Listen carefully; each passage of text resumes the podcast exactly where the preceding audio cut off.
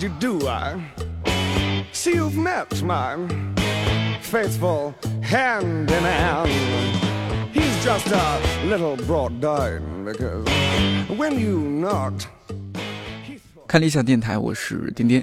不知道你小时候有没有这样的体验？走夜路总觉得后边有人，时不时要回头看一下。如果有一点风吹草动，更是要紧跑几步，赶紧回家。尤其是学了《少年闰土》这一篇课文以后，在月明星稀的晚上，总幻想前方会突然出现一只茶。可恨的是自己手里没有一杆胡叉。还有就是一个人睡觉的话，一定要用被子把自己裹得紧紧的，不然总觉得会有奇怪的东西跑进来。说来惭愧，小时候的我就是这样一个胆小鬼，所以一直特别羡慕那些胆子大的人。前段时间在公司的午间休息区，无意中我们聊起了很多年前张震讲鬼故事这个广播节目，可能年轻的朋友不太熟悉了，可以去了解一下。我的同事木源就一脸兴奋，和我们讲他有多么的热爱鬼故事，甚至喜欢一边吃饭一边看恐怖电影。我当时完全像看外星人一样看他，觉得怎么会有胆子这么大的女孩子？而新媒体同事乔木也很兴奋地和我们分享他去各种鬼屋的故事。因为要回去继续干活，大家聊得意犹未尽。出于职业病，我干脆把他们两位请来做了一期电台，一起聊一聊那些脑子里的怪东西。先恭喜木原孩子生了，谢谢大家。嗯，你好童年。周轶君老师和其他几位嘉宾都是在我们录音棚录的哈，对，那几天你都陪着。是吧？那个节目我还没有听，我只开开头听了一个马家辉的发刊词，呃，小君君。对，这个节目是帮你自己、跟你弟弟、跟你自己、弟弟、跟你自己和解的一个节目。对，就是我看到评论区有一句话，有一句评论我特别有共鸣。他说，平时看圆桌派，因为有那个字幕，不觉得马老师的普通话这么差，只有音频版的时候发现马老师普通话这么差。他已经很努力了，我能感觉到。嗯，因为是他周轶君老师本来有一个《他乡的童年》那个在优酷上线的视频节目，然后我们给他做了一个音频节目，叫《你好童年》。其实我看到那个题目，当时就觉得童年一点都不好，因为我觉得我我的童年从小就是担惊受怕，一路被吓大的那种。为什么要吓唬你？你们没有这样体验吗？就小时候，我觉得周家长也好，包括是周围一些其他亲戚也好，总是在吓唬小孩子，比如说，嗯。呃，你不能玩火，因为有可能会尿床。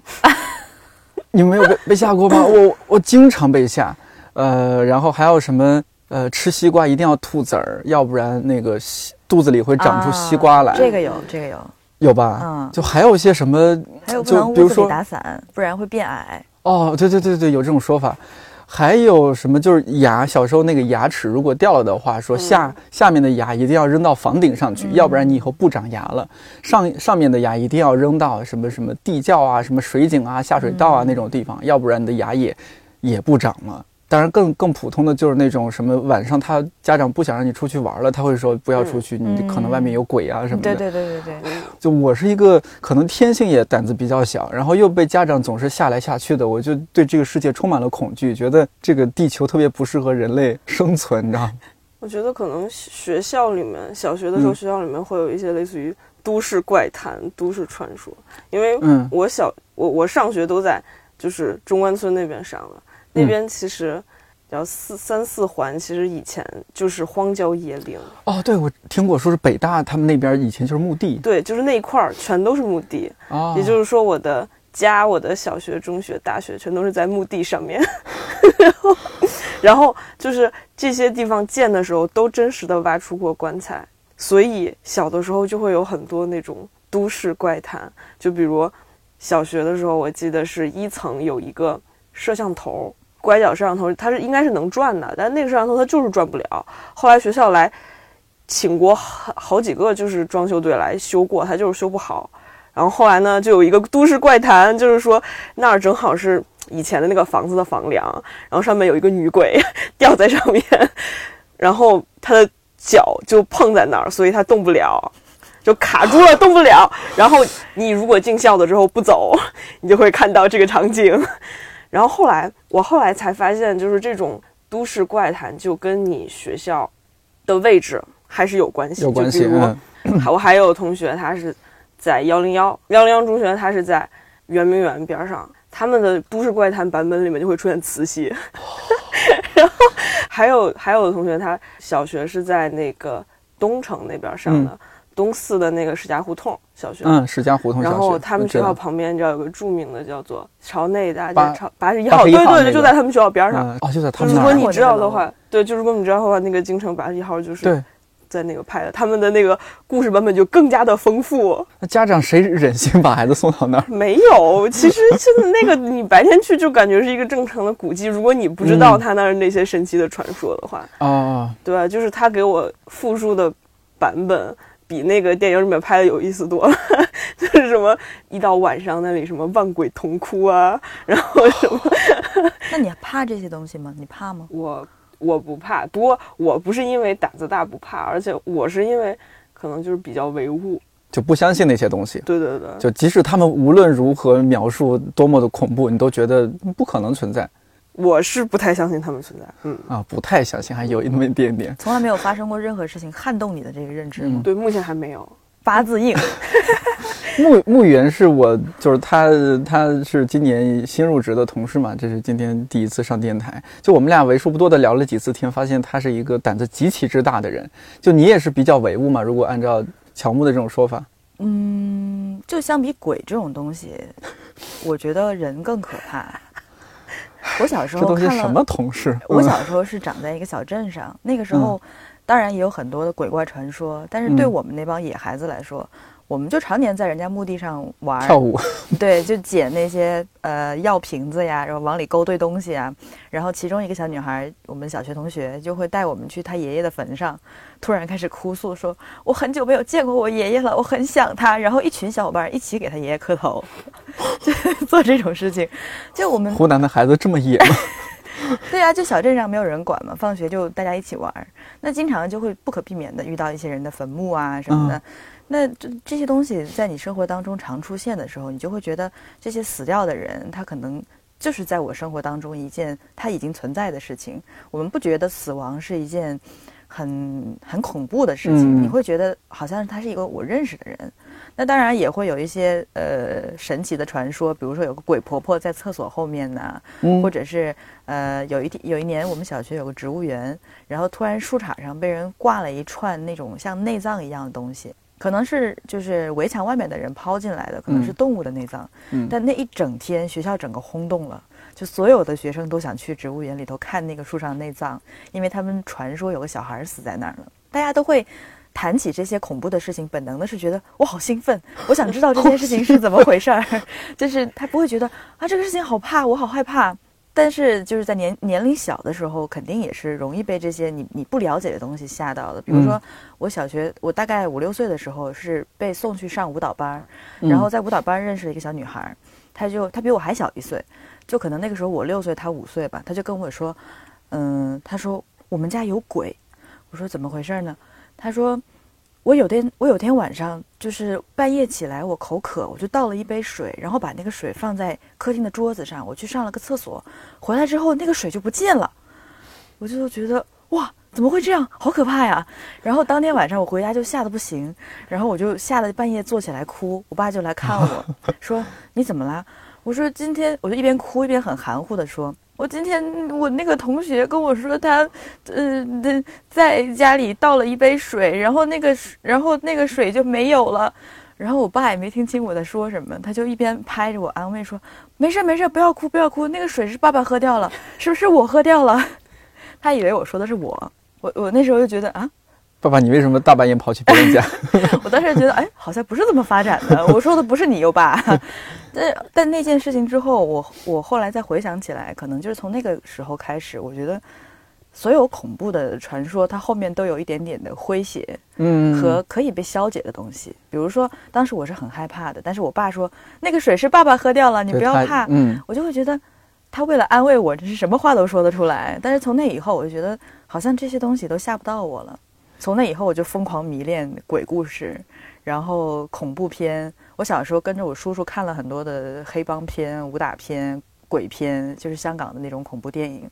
然后到了初中的时候，我大概初初三那一年买的那种鬼故事小说、杂志什么的，堆起来能有一个人高。这些我妈都不知道，然后我也不敢把书带回家，我就，呃，初三毕业的时候，我就把它寄存在一个男同学家里，说等高一来了你还给我。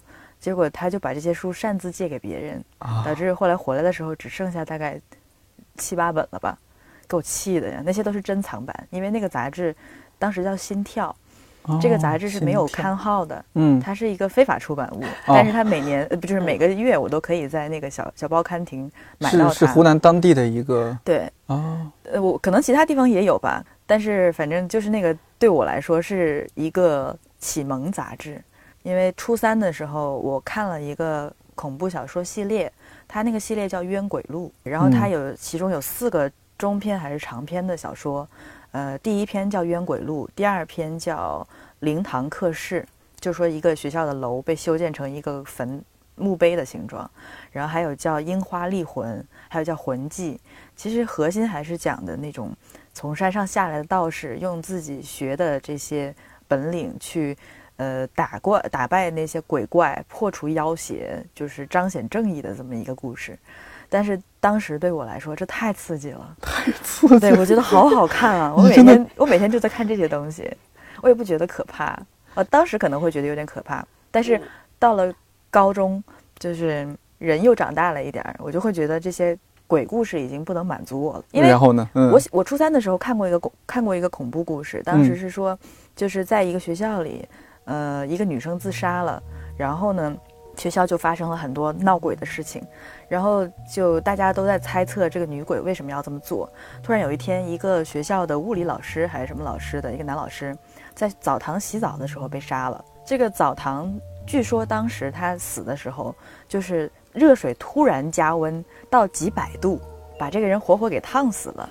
最后破案了，就是这个这个老师跟女生有不伦的关系，他把女生肚子搞大了，然后背叛她，导致这个女生自杀，然后变成厉鬼回来报复他。当时我是觉得，啊，这故事好像好像也还可以，还成立。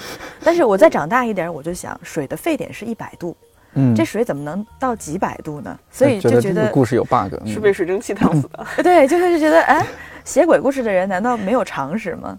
所以。最后我就变成了一个从留意恐怖情节的人，变成了一个留意 bug 的人。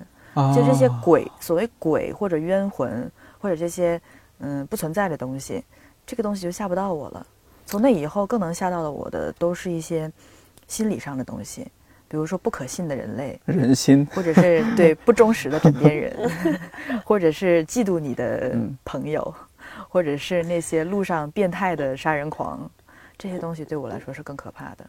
所以现在那些恐怖电影啊什么的，我超爱看的。哎呦，可能你们你们俩还是天生的，就是可能没有没有那么害怕这些东西，再加上特别理性。可能我是一个就是容易特别有代入感的一个人，都不说是鬼故事，就小时候看一些什么民间传说啊、民间志志异什么那些东西，包括《聊斋》啊什么，我会特别有代入感，我会成为其中一个人物。他们在那儿打，我也和他们一起打；他们在那儿哭，我也和他们一起哭，就是这样一个人。然后后来，我记得小时候有流行一些那种漫画杂志的，但是比较恐怖的，有有什么地狱老师，大致翻了一下就不敢往下看。我是个特别怂的人。然后还看过那个，应该很多八零后的回忆，是不是叫《大禹神秘系列》？就对对，主人公叫大禹什么什么的。哎呦，那个系列我我耐着性子看了好几本，可能也是因为他描述的没有那么血腥，他而只是确实是有。最后一定会有一个一下子把这个东西点破掉，就其实是很常识的一些东西，只是之前主人公给他多了很多想象，以为他多可怕。比如说有一个故事，好像讲一个骷髅头的一个，说是一个教室神秘的会再出现一些什么骷髅头的一个现象，然后就这个主人公他就一直想破的这个案，他为什么会出现骷髅头啊，或者怎么怎么样？故事的最后说为什么会有这个骷髅头？有好事者用蜂蜜。然后拿蜂蜜画了一个骷髅头，然后蚂蚁会爬过去，爬着爬着就爬成了一个骷髅头，很像侦探小说的桥段。对对对。感觉有点像文字版的《走进科学》。哎，对，其实是是这样，就是你看大致看了几个故事之后，发现哦，他们原来是这样的套路，可能心里就没那么害怕。但是这是说文字作品中的，但是现实生活中，我还是一个特别怂怂的一个人，特别胆子极其之小。什么呢？就是我脑子里会有很多怪怪的一些东西，比如说平时你看了东西之后，它可能有一个潜伏期，不知道什么时候、什么场景它会冒出来。比如说我小时候有一段生活的经历，我们家前边呃有一个看守所啊，就里边是关押我们当地的一些犯人，但是他是属属于就法院审判期间，但是还没有量刑，还是我忘了哈，可能大致这个意思。它旁边是一个小树林。然后呢，那边树林是没有灯的，只有从看守所那边有一个极其大的，就那个守卫旁边有个特别大的灯，那个它可以移来移去啊，或者怎么样。然后往这个看守所和小树林中间可能打了一点点光。从小学到初中，每次回家晚上啊，都必须得，反正就必须得骑车经过那一段小树林，也就不到一百米。虽然上面有那个守卫，他还扛着枪；虽然上面还有一个灯洒下一点余光，让这个 树林显得更加可怕。我每次骑车经过这个路段，都会拼命的蹬。但是呢，那一段路也没也不是水泥路，不是马路，它就是一些碎石啊、乱砖头啊，你知道吗？对你越是想蹬得快一点逃离这个地方，越是蹬不动。然后就脑子里一直在想，会不会有有人突然越狱了，然后潜藏在某一棵树背后。在看着你，然后如果慢慢悠悠骑车的话，他突然扔扔一个什么木棍过来，卡住了我的自行车，然后我就摔倒了，然后他就把我打晕了，然后抢走了自行车，啊，这个时候怎么办？戏好多。啊！对，我会想很多，反正印象最深的就是这一个，这个这是我长期的一个心理阴影。以前我们家那个厨房灯是要在厨房里面开的，所以每次我都先把门推开一条缝，把手伸进去开灯，然后我们我姨妈突然说。啊，你这样开灯，你不怕有个手就是搭在你手上吗？对对对对，我也会这么想。哦，那回真的被吓到了一下。我如果遇到这种情况，我就可能先用脚踢一踢，然后呢，把自己袖子撸过来，然后呢，不要拿自己的手，让拿拿袖子和拿衣服和门接触，然后把门打开，然后再冲那边。真的就打扰了。我不知道啊，当然说的好听点，可能是内心有某种敬畏哈。嗯，但说到底还是就自己特别特别怂，总觉得在自己没有想象到的地方可能会出来一些什么东西。那你们小时候是真切的相信有这种超自然力量存在吗？我觉得很就不能够用我们，而一定是我。我觉得这种像我这么胆小的人可能还不太多。没有啊，其实我觉得一定还有很多人像你一样害怕。是。我觉得那是正常人的。对，我觉得这个跟男生跟女生也没有没没有太大关系嘛。只不过可能一个大胆的男生，大家就觉得就很正常。嗯。然后一个大胆的女生，大家就哇，他好大胆，好大胆。对。其实我现在当然比小时候好很多了，最起码现在，比如说一个人在公司加班就也还好了哈。当然也可能偶尔想一下，哦，在那个饮水机背后可能藏了一个什么人。我觉得我也会这么想，但是我觉得那个存在的东西可能还挺可爱的。对我来说，它是一个很新奇的玩意儿。比如说，大家都会觉得有鬼或者什么，我我不觉得它是鬼，我觉得它可能是另外一个维度生活着的东西，或者说人。你会觉得它是很可爱的东西。比如说像那个《星际穿越》里头，当你从第四维或者第五维看第三维的人的时候，整个世界是方格叠方格的，你可以穿越任何一个时间的维度，你可以去到任何一个空间，可能在你这个。更高维度的人，他推一下那个书，那在我这个三维空间里的人，我就会觉得是闹鬼了，是有鬼动了一下这个东西。嗯所以我会把这些超自然的东西理解为，嗯，它是超越维度的，或者说它是超越时空的。所以对我来说，我觉得它是一个科学的存在。人类就很擅长把所有自己不了解的东西给鬼神化，甚至是妖魔化，对，甚至是神圣化。嗯，要么你就把它供起来当成神，要么你就把它妖魔化，觉得它是鬼。所以说，这就取决于你自己怎么演绎。那对我来说，它可能是一个很很可爱的东西，甚至人家会开玩笑说：“有鬼吗？能帮我关一下灯吗？”我真希望有一天我可以这样。对，我也觉得，就是现在很多不能解释的东西，其实可能只是现在不能解释哦，但是它在未来，它是可以被解释的。不能解释的东西，我们就觉得它会扑上来把我们吃掉，对，就是这样的话，感觉真的是生活好难。对对，与其说是鬼，我更愿意相信他是外星人。你会你会期待，比如说遇遇见鬼或者外星人和他打打交道、聊聊天吗？我期待啊，甚至如果真的能有鬼来找我，或者在我面前显形的话，嗯，你会很开心，挺乐意跟他交流一下的。你会和他交流什么呢？问他什么问题呢？你从哪儿来？要到哪儿去？之类的吧。他说不要把你们人类这些哲学问题抛给我，赶紧把你们家冰箱的好吃的拿出来。不是经常有人在网上说我是那种阴阳体质，就八字呃弱啊什么的，经常看见鬼啊什么的。对，当然对他们来说可能是一种很不幸的经历，但在我这种从来没有体验过的人看来，可能我站着说话不腰疼吧，我就觉得对，哎呀，还挺好的。哎，你可以看见不同的世界。那小时候你们有没有看过那个？就是，嗯，我觉得小时候特别多，现在可能少很多了。当时就什么未解世界未解之谜，包括书，包括纪录片，尤其还有什么很多 UFO 啊，那有鼻子有脸的，那那些书里面的那些图片。对对对，你你四五水怪，但是后来知道它是其实是假的嘛。嗯但说那些，比如说国外什么英国人还是德国人，然后遇到什么半夜被外星人绑架，外边一个什么一道光线，一道亮光闪过，然后他好奇的起床，然后就被外星人绑走了。多少年以后出现在了他的家乡，发现啊他的亲戚朋友都已经很老了，然后他还是很年轻，然后他和大家叙述着自己被绑走的经历，叙述了外星人生活的星球。他是不是真的这件事，我不会。不会想去，就我我看这个故事之后，我已经细究一下他到底是不是真的，这个人到底是不是疯了，是不是真的有 UFO？也我觉得没必要。我以前看过很多这样的杂志，就像就是那个火车卧铺上卖的那种，嗯啊，都是这种未解之谜，什么。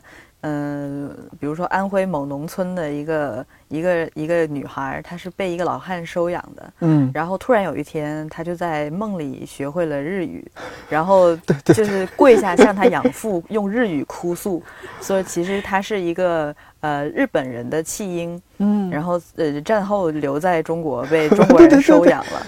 还有什么一整列的波音空客那个飞机消失在空中，然后二十年后还是多少年后，那个飞机又出现了，然后上面日期还停留在就是发生这个事情的当天，嗯，然后大家就说他进入了另外一个时空，或者被外星人抓走去观察了，我就觉得啊，好有意思啊！你好想被外星人抓走去观察一下是吗？嗯，我不介意啊。你你你不会害怕说他对你做一些什么不？你想要解剖开啊什么的？我。我觉得人家的科技手段不一定还停留在解剖这个阶段吧，可能他只需要扫我一下 或者碰我一下。我非常喜欢的一个恐怖小说的作家叫周德东，嗯，他以前写过一篇讲的一个人他租了一个房子，然后他发现他们家呃有一个电话线是多余的，然后呢那个电话也是。好像我忘了具体情节了，好像是会响，但是是接不通的。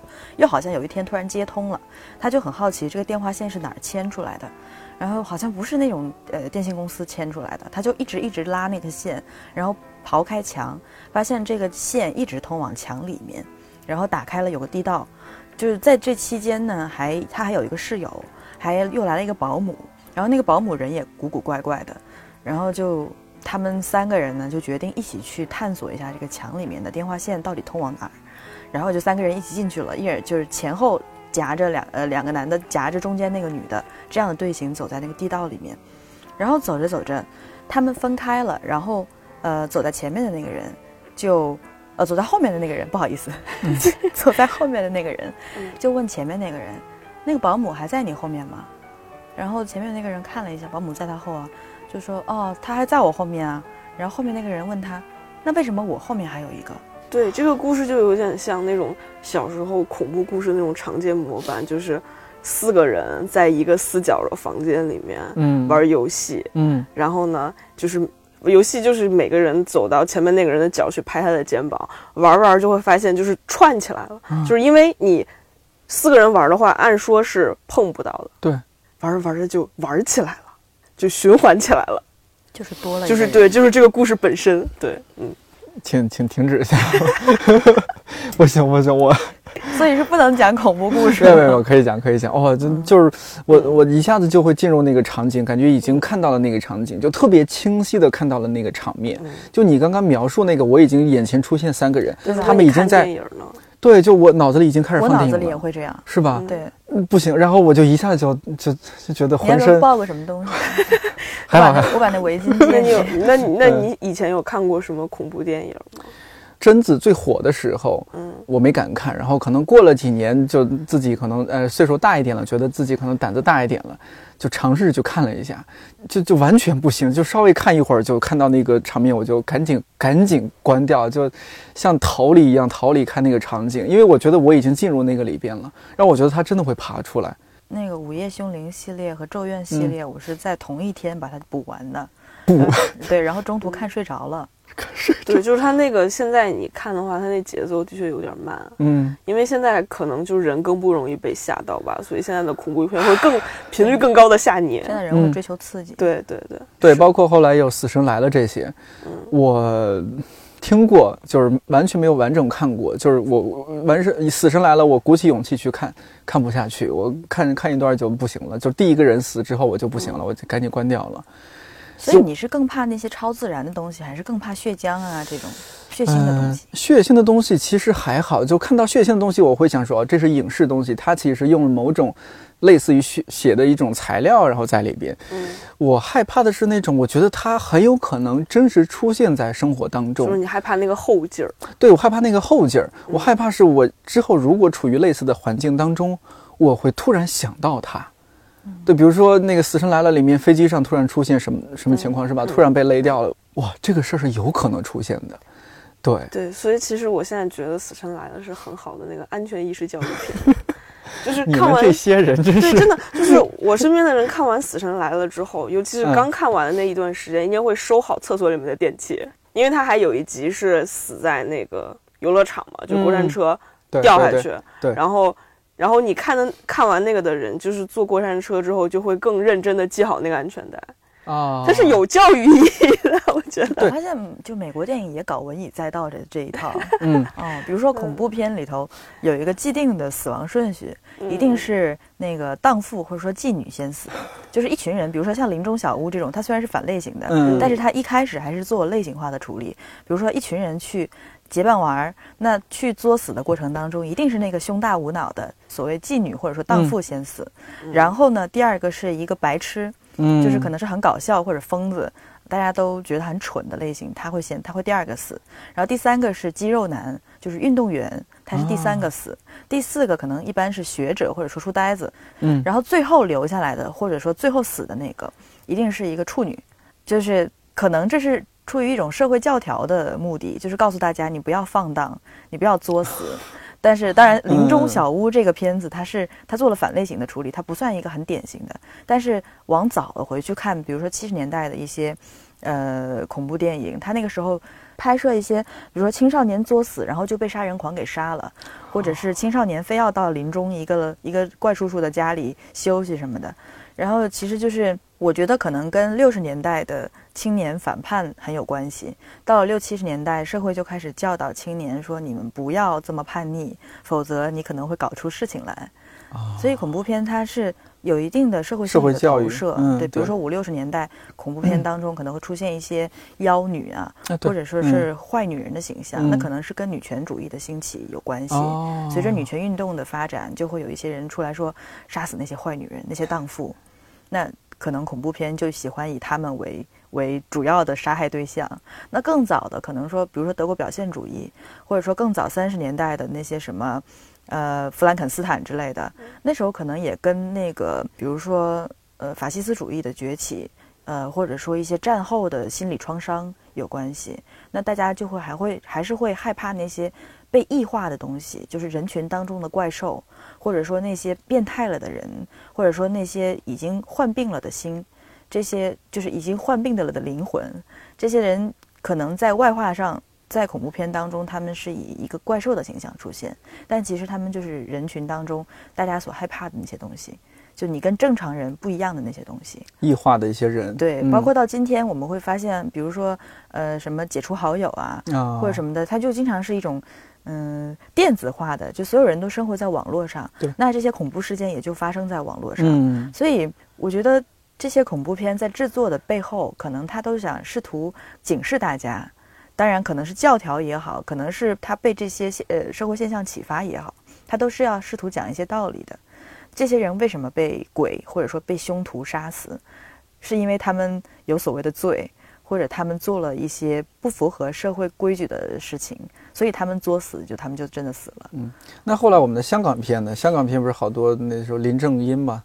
对，更多很搞笑，是吧？对，更多时候觉得确实它是比较搞笑的一种，然后神神叨叨的在那儿。但那个时候就是不是更多还是纯娱乐？我觉得它也是跟中国的电影传统有关。比如说，中国三十年代起就已经有人在拍摄恐怖片了。比如说，呃，三十年代有个很有名的电影人叫马徐维邦，他拍了一部《夜半歌声》。就是后来九五年张国荣那版，就是根据这版改编的，啊，就是一个年轻演员到了一个剧场里，发现他自己发挥不好，嗯，结果在剧场里遇到一个像幽灵鬼魅一样的人，被毁容的男人，却能唱出非常动人的歌声。就其实他是一个有理想，但是被人毁容的这么一个人，也跟他的爱人分开了，然后后来就是就是这个。新一代和旧一代的人，当然这个电影最后他们是搞革命去了，就是三十年代那个特殊的氛围，对他们是是主要是在搞革命，但是当时已经有了就是呃恐怖或者说神怪这种类型呃的拍摄，所以有了这个传统之后，到了香港之后，香港人非常喜欢就是。重拾他们的传统，所以那种清朝人的装扮，然后呃，但是同时他他们又是僵尸，对，他们又是出来害人的。我觉得有的时候这可能是表达的一种对，就是封建传统当中遗留下来的那些荒诞的或者说是有害的东西的一种外化的表现。对对对，那你说是不是人还是需要来点刺激的？我们上次还聊到说，你看现在有很多的鬼屋。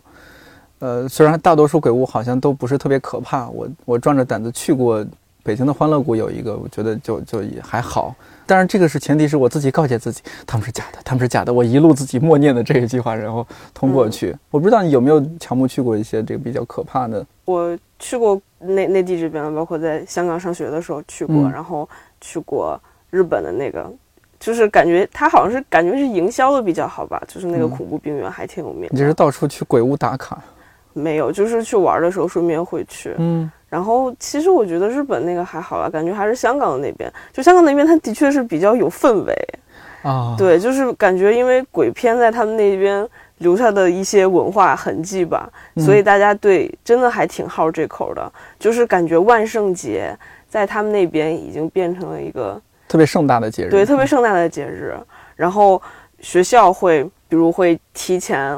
隔半个月就开始装饰楼道，然后装饰每每个宿舍楼的电梯，把它弄得像鬼屋一样。然后好棒，对对对，还挺有意思的。我真说这种地方我就没法去，那你可能就坐不了电梯了。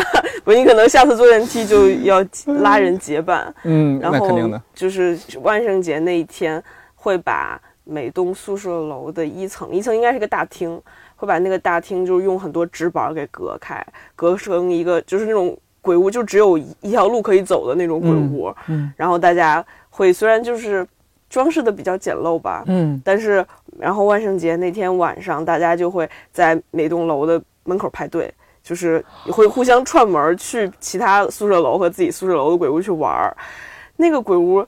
它的点就在于它里面的鬼实在是非常热情，因为都是都是你的同学或者你的学长学姐，就他会热情的抱住你的胳膊，热情的抱住你的大腿，热情的不让你走，热情的跟着你跑，热情的把你关进厕所。那这个就好像校园季啊，学园季。对对对，有点像日本的那种。对对对，但是它因为有万圣节的那个，就是那个氛围，那个对对那个氛围在。当然你去。玩鬼屋的话，你自己也会画一个那种鬼怪的妆，这个还是更偏娱乐了。其实，对，当然万圣节他们在，比如香港的那个海洋公园里面，嗯，他们也会有巡游。他们是，呃，香港海洋公园在万圣节大概前一个月就会弄一些临时的鬼屋出来，然后它会有一张，呃，你万圣节的时候附近去，它会有一张特别的游园图那种，嗯，它就会标注。出在哪儿搭了鬼屋？那个鬼屋的惊吓等级是多少？我和同学就是也是万圣节那天去的，因为他有巡游嘛，所以就人特别多。我们当时去的时候就说哪个项目不排队，我们就去玩哪个项目。结果就是全都是人，然后我们就往没人的地儿走，走到半山腰，发现有一个项目就是完全没人，我们也没看就进去了。后来才知道那个项目因为是惊吓等级五颗星，所以没有人排队。所以真的很吓人吗？对，那个真的是很不错的鬼屋，就是它的主题是十八层地狱，就是它真的做了十八层出来，然后不仅有那种灯光，有那种音效，而且它还有雾气。就是我先怎么说它的恐怖等级，就是进去要存包，你就没有手机了。对，就是这个真的很恐怖。对，就是进去，首先就是存包这件事儿，它就意味着里面会有一些撕扯大的惊吓，对，或者你要跑啊，或者什么，所以因为怕你拿包打人家吗？还是对对对对对，就是也有这一点是吧？有想有有的女生会直接把包拿下来使劲往人所以就是你判断一个鬼屋它惊吓等级什么，就首先是它要不要存包，就跟你做那种哦大型玩具。就是你那个，你坐那种过山车的激烈等级也是看要不要存包。如果要存包，那基本是现在所有的鬼屋应该都要存包吧？我去过的那一两个都不需要存包，所以他们也不是很可怕。对，然后觉得里边的鬼都挺无聊的，觉得。然后来个人，他们也不热情，就慢慢悠悠 假把式，你知道吗？NPC，对，假把式过来，我觉得哦，我有的朋友还拍拍他们肩膀说：“哥们儿辛苦了。对太不严肃了，大家就入戏是怎太太么回事不严肃了，所以我也就没那么害怕了。对，我们去的就是那那个那个十八层地狱的鬼屋，它可能是因为当时的确也是没有什么人，所以他们的工作人员也比较闲。然后很努力的吓你们，对，就是他跟着你跑，他就是你在第一层，比如什么炸油锅呀，他还真的有那个炸油锅的那个味儿。然后到第二层，它什么有开膛锅吗？破肚，有啊，哦，锅都有、啊，有啊，而且那个油我我我没有走太近啊，反正你我那个距离感觉它是真的油，就是人家真的做的很精致里，头有肉吗？就是它真的在炸小 你果，就是他做出来那个肉在里面炸的那种感觉，然后它是真的在动，对，真的做的蛮精致的而且就走到 第二层的时候。然后第一层的人还在跟着，我说嗯，好吧。你们这引怪了吗？对然后走到第三层的时候，第一层的人还在跟着。然后我说他们可能因为就后面没有人需要接待，啊所以他们就没有事儿干，所以就一路在跟着我们。然后我当时是我和我另外一个同学，那个姑娘可能就是正常正常的胆量吧，嗯她就不太 OK 了，已经，因为它是是挺血腥的，而且里面的工作人员实在是很多，就是里面活人很多的时候，你就会觉得因为有种未知感，对对对，对对对，然后他们还没有那么，就感觉日本的鬼屋没有那么可怕，原因是他的工作人员就太礼貌了，他啊会来追你，但是他绝对不会碰到你。香港的不是，他真的会碰到你。哇！而且我总觉得我们出来的时候，好像前前三层的人还在跟着我们。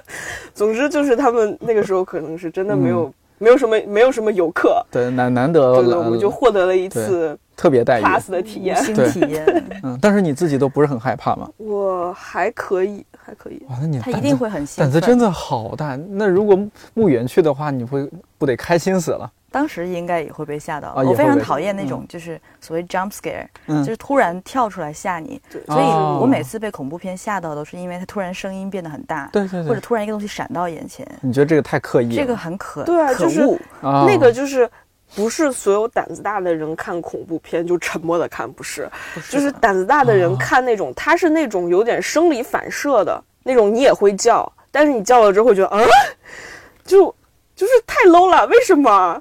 就全都是这种东西，对，没有意思。比如说前段就是那个呃《招魂宇宙》里头的那个修女，嗯，她就全篇都是 jump scare，就是整个片子都是被那种突然大的音量或者突然闪出来的鬼给吓到了。咋咋看完之呼呼的哈后我就很生气。对，你觉得一点都没没有那个 没当然，更高级是达到或者达到？了吓人的目的。如嗯果就很多人看恐怖片是出于想找刺激的这个目的，嗯那这个目的肯定初级了能达到，嗯，但它不会给在你心里留下什么。对，它没有后劲儿。嗯，那说起来，嗯，就是刚刚墓园说到说，其实你你觉得鬼并不可怕，其实更可怕的是什么人心啊，或者说现实中的一些当时没有反应过来的一些状况。嗯，那现实生活中，你有没有后来就是长大成年了，甚至工作了，也遇到过一些当时觉得有点害怕，后来想想其实可能也也也没什么。你乔木有没有碰到过？我去吓过别人，就不是不是我万圣有意节的时候吗不是不是我有意的，嗯是我去看一个那个沉浸式话剧，嗯就是沉浸式话剧，它就是它不是在台上演，是你可以跟着演员跑，然后他表演在旁边看。嗯我感觉我当时也没有站得特别近吧，但是那个演员可能有点激动，嗯他有死的那一幕戏，他半瓶假血嗯就倒到了我的身上，然后以至于就是我衣服、裤子和鞋上全都是血。但那个好洗吗？呃，不好意思，我关注点有点。对 我当时关注的点也是这个，啊就是是我、我当时也没有，就是我我一直在担心好不好洗，然后后来、嗯幸好我去看那个时候把我的外套给存了。啊，然后出来的时候一边裹着我的风衣，裹着我的长风衣，然后就问那个工作人员说能洗吗？他说你回去泡泡应该能洗掉。然后我当时散场了，大概是十点多吧。嗯，那时候还有地铁。嗯，我本来想坐地铁回去，后来觉得就是我还是不要去吓人了吧。啊，然后就打了辆车。然后就是我上车之后，那个司机本来就是正常的在开，后来就从后视镜看了我一眼，然后发现就是我那个风衣里面，然后浑身都是血。然后他就看了眼导航，又看了我一眼，又看了眼导航，然后说：“咱们要去医院吗？” 然后我就跟他又解释了一下。对，然后嗯对，然后后来回家，然后把衣服都换了，然后你想想，就那个十一点多、十二点了，然后家里其他人都睡了，就我一个人在亮着灯的厕所那儿疯狂的洗衣服上的血迹，特别像一个变态杀人狂。啊，对啊，天天又要脑补了。我我已经开始脑补了，青蓝色的，对我已经听到了水声，你知道吗？一个人机械的搓着他的衣服，对对对，唰，然后满盆子都是红色的，都是血。然后家人迷迷糊糊的起来，乔木干嘛呢？一看，就很精神了。但是现在说到底，万圣节是西方的一个一个节日嘛。但是中中国现在也每年都会多多少少有一些这种，包括前几天我去那个哪儿来着，去麦德龙，他们里面也有很大的一块卖场是在卖那个万圣节相关的什么灯笼啊什么，就是小孩子特别兴奋的去买，还有蜘蛛网啊什么。以前万圣节你们有特别隆重的度过吗？万圣节，嗯，有的时候学校会有一些活动吧。哦，找读书的时候。对对对。啊，会热闹一些。我以前不关心这些，但后来前两年跟朋友一起看了那个《洛奇恐怖秀》，就是有个美国电影，它是一个呃 cut 片，嗯，就是那个魔或叫斜点斜点电影，嗯，就是它是讲的一个变装的外星人的故事，然后载歌载舞的，非常性感。就是在呃圣诞节的时候，据说在很多的西方的电影院都会反复放这个电影，然后大家在一起 就是往台上扔一些什么面包片啊、撒米啊，然后跟着一起唱歌啊，非常开心。就这种电影在万圣节，你一定要去电影院跟大家一起疯狂的狂欢，才才叫度过了万圣节。我也问了，就是我的一些国外的朋友，他们都说万万圣节就是小朋友的节日，就是小朋友打扮好出去要糖。然后这个是因为一年中其他时候他们家家长都不让他们吃糖，所以只有在这一天，好像大家都忘了这件事情，你可以随便吃糖，所以小朋友都非常兴奋，很期待这一天。但对大人来说，相对就比较无聊了，就只能说大家在一起买醉。嗯，对对对对，都是为了这个。我看到现在北京就是到万圣节的时候，有一些什么 live house 或者是一些酒吧，他们会有这种变装 party 啊什么的，好多人会化妆的很恐怖，或者穿的。嗯，就就也很奇奇怪怪的，大家在在一起就嗨 happy 一下。反正在国内，任何节日都可以变成一个大家喝酒的节日，同时也是购物节。对对对，喝酒购物的一个节日。在网上一搜万圣节，搜出来的全都是万圣节妆容大盘点，对对对，万圣节吃什么，是万圣节穿什么，嗯，就全都是消费主义的 恶果。我之前查过万圣节起源，其中有一种说法是，就是比如说十一月一号是万圣节，那它前一天其实是亡灵节。就是死去的人会回到呃街上走来走去，然后所以大家都一起去游行，是为了让那些鬼怪不感到尴尬，或者说奇怪。是的，就是你走在人流当中，你不确定你身边走的是不是人。我觉得这太棒了，嗯，就谁不想听起来好温暖，一种对多样性，百鬼夜行的那种。对对对对，就嗯，最好玩的是，比如一个人参加了万圣节的 party，然后最后发现其实全场只有他一个人呗。这这难道不是一个很好的嗯喜剧吗？嗯，那这期节目上线的时候是万圣节前夜，就十月三十一号嘛。啊啊，当然我感觉应该又是一个比较无聊的一个一天，就大家就那样度过了。是，嗯，应该公司也不会做什么什么装扮啊什么的。我们也不是这种很有活力的公司。嗯，但是我觉得聊聊这些事情还是蛮好的，并且我觉得这个惊悚啊、恐怖哈永远给生活增添了一些不一样的色彩。虽然说我是一个胆小鬼啊，我那种现超越现实的东西，虽然说。让一些人感到恐怖，但我又觉得，哦，让我想象可以脱离现实再飞一会儿，这种感觉特别好。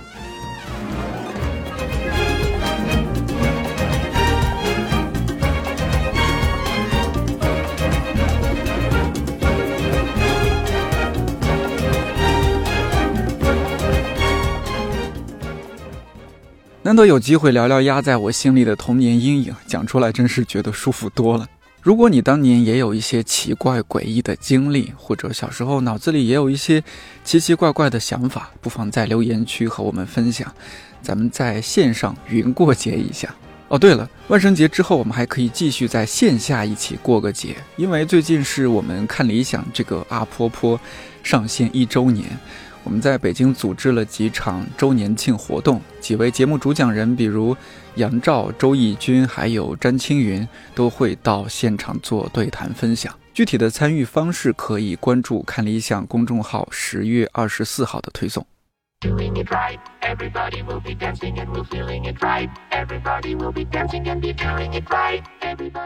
季节交替，最近天气一会儿冷一会儿热，我看我们公司外边的树叶子都有点迷茫，不知道是该变黄还是该变绿。总之，听节目的你记得增减衣服，小心感冒。看理想电台，我是颠颠，祝你早安、午安、晚安，我们十一月见。Everybody will be dancing